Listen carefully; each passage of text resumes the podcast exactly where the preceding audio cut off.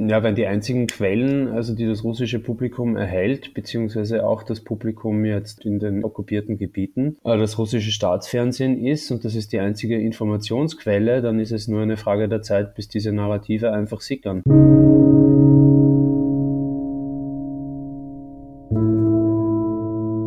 Krieg und Frieden. Der Podcast zur Furche-Serie.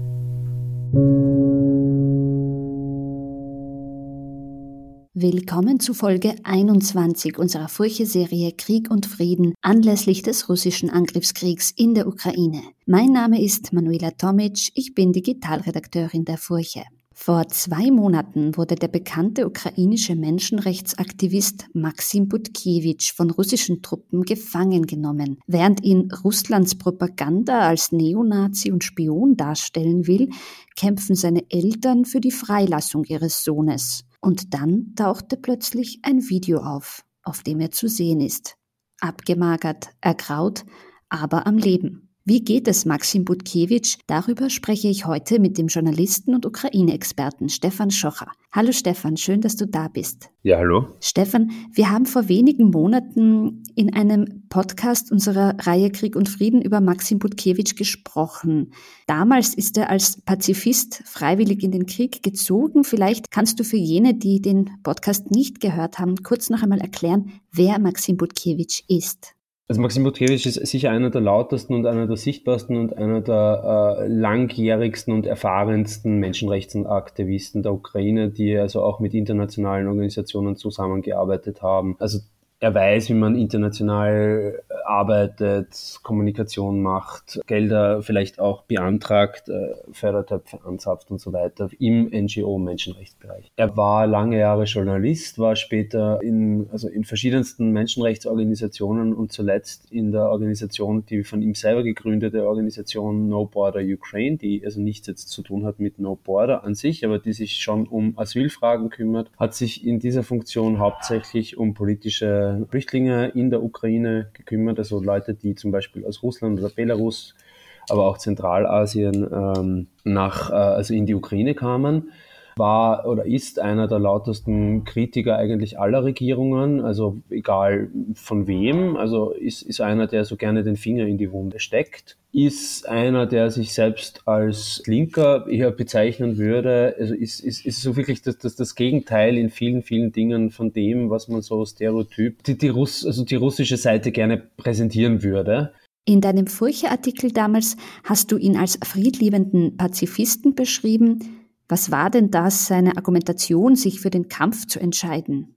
Also der ausschlaggebende Grund war, äh, so wie er es mir erzählt hat, erstens einmal, dass sich äh, Werte nicht selber verteidigen. Das war so ein schöner äh, Satz, den er gesagt hat. Zweiter Grund war ein ganz pragmatischer. Er war knapp 20 Jahre im Menschenrechtsbereich gearbeitet. Er war ja vorher Journalist. Und diese 20 Jahre, also er ist jetzt fern davon zu sagen, die Ukraine ist ein Staat ohne jeden Fehler, nur die Richtung stimmt. Äh, und diese Richtung, die da eingeschlagen ist, also alles, was in den letzten 20 Jahren aufgebaut äh, worden ist, wäre kaputt und zerschlagen, würde Russland diesen Krieg gewinnen. Das war sein, sein Grund, sich der Armee anzuschließen, also in die Armee zu gehen. Ja. Jetzt ist Butkiewicz in Kriegsgefangenschaft. Lange wusste man ja nichts über seinen Zustand, aber nun ist ein Video aufgetaucht. Kannst du uns berichten, was auf diesem Video genau zu sehen ist? Also es ist eine, es ist ein, ein, ein Medienbeitrag von äh, RIA Novosti. Es ist zu sehen ein Treffen in einem Amtsbüro, wo also eine, eine Gruppe von offensichtlich Kriegsgefangenen sitzt die mit der Menschenrechtsombudsfrau der Luhansker Volksrepublik quasi eine Unterredung haben. Der Inhalt dieses Berichts ist, also uns geht es gut, ihr braucht uns nichts zu, also kein Essen schicken, äh, wir haben genug, vielleicht Zigaretten wären ganz fein. Maxim sagt auf diesem, also ist, ist in diesem Video sehr schweigsam, also er sagt nichts, er sitzt in der Ecke, ist also ziemlich, wirkt ziemlich geknickt, ziemlich ergraut, vor allem um einige, also um einige viele Kilo leichter, weil er doch ein eher massiger Mann war. Aber er ist also unversehrt, was nach, den, nach dem Vorkommen in Olenivka natürlich eine gute Nachricht ist. Also wo, wo er ein, ein Lager mit ukrainischen Kriegsgefangenen offensichtlich beschossen oder abgebrannt ist. Ja. Du hast ja auch mit dem Vater von Maxim Budkiewicz gesprochen. Was hat er dir gesagt? Wie besorgt ist er um den Zustand seines Sohnes? Also ich glaube, es geht einem, kann das wahrscheinlich nachvollziehen, wenn man zwei Monate keine Nachricht von seinem Sohn hat und weiß, der ist in russischer Kriegsgefangenschaft und dann sieht man den lebend auf einem Video und dieses Video dürfte einigermaßen jung sein und dieses Video hat vor allem auch die Botschaft, seht her, wir, wir, wir machen ja alles äh, Menschen damit es unseren Kriegsgefangenen gut geht. Ähm, das ist natürlich inszeniert, das muss man schon sagen, aber die Botschaft ist eine eindeutige und das ist natürlich eine beruhigende Botschaft, weil diese zwei Monate de, de, des Schweigens waren gefüllt mit äh, einer russischen Medienkampagne, wo versucht worden ist, Maxim Budkiewicz zu einem Rechtsextremisten, britischen Spion, Umstürzler in Belarus und Kasachstan zu machen. Also äh, absurd, wirklich absurde Anschuldigungen. Und wenn man dann natürlich so eine, wie soll ich sagen, eher positive Botschaft äh, bekommt, ist das schon eine Rückversicherung oder ein, ein gutes Zeichen dahingehend, dass der Sohnemann hoffentlich lebend nach Hause kommen wird. Und dass es eben kein Verfahren gegen ihn angestrebt wird. Also das ist mal beruhigend auf jeden Fall. Ja. Der Fall Budkiewicz steht ja auch symbolisch für die russische Propagandamaschine. Russland will ihn als Neonazi und Spion darstellen, aber gelingt ihnen das?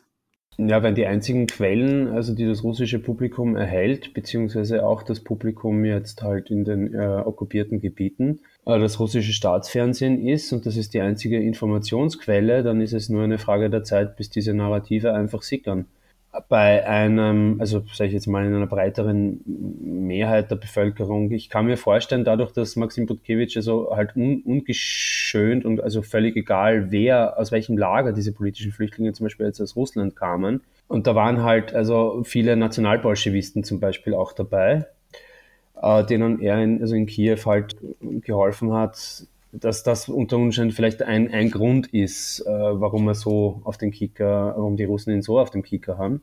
Aber es ist, ist nicht haltbar und es ist nicht, wie soll man sagen, äh, durchargumentierbar. Ja.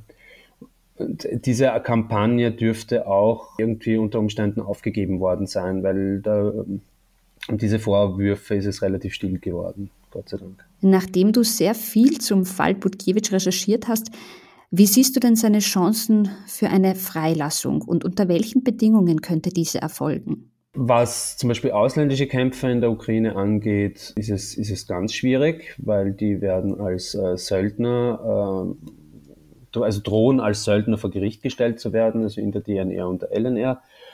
Ähm, Azov-Kämpfer ist auch eine Sache. Das ist zwar eine Einheit des ukrainischen Innenministeriums, aber für Russland eine terroristische Gruppierung aus irgendeinem Grund. Unter beide Kategorien fällt Maxim Budkiewicz nicht. Daher halte ich es durchaus für sehr möglich, dass er einfach im Rahmen eines Gefangenenaustauschs, die es ja ganz so regulär gibt und in, auch in regelmäßigen Abständen immer wieder gibt und äh, was ja eigentlich die eigene einzige Ebene eines Kontaktes momentan ist zwischen Russland und, und der Ukraine, also eines ständigen Kontaktes, also mit Ausnahme jetzt von, von Extremfällen wie Saporoschia oder so, dass er einfach ganz normal in einem, im, im, im Rahmen eines Gefangenenaustauschs äh, übergeben wird. Also das halte ich für eigentlich relativ äh, realistisch. Lieber Stefan, vielen Dank für das Gespräch. Gerne.